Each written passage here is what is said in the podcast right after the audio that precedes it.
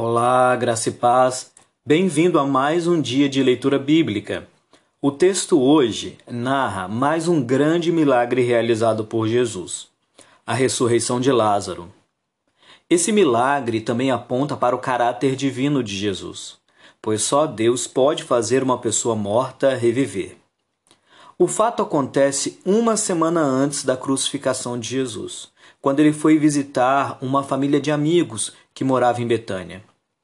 De acordo com o texto, essa família era composta apenas de irmãos: Marta, Maria e Lázaro. E Jesus costumava ficar hospedado na casa deles. Quando Lázaro adoeceu, Marta mandou um mensageiro avisar Jesus e chamá-lo. Porém, Lázaro morre e Jesus chega quatro dias depois no vilarejo. Jesus poderia ter chegado em dois dias, e isso até fez com que as pessoas questionassem a sua demora. Mas Jesus fez isso para ficar claro que ele agia pelo poder de Deus.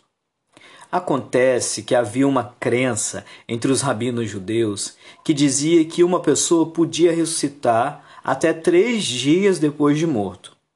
A partir do quarto dia, não tinha mais jeito. Somente pelo poder de Deus alguém poderia reviver. Jesus então faz o milagre e traz Lázaro de volta à vida, mesmo as pessoas dizendo que o corpo já cheirava mal. Esse milagre se torna um forte testemunho de que Jesus é Deus e age pelo poder dele. Por esse milagre, Jesus sinaliza que o poder da ressurreição não é somente para Lázaro, mas para todas as pessoas que creem nele. Ele diz: Eu sou a ressurreição e a vida. Quem crê em mim, mesmo que morra, viverá.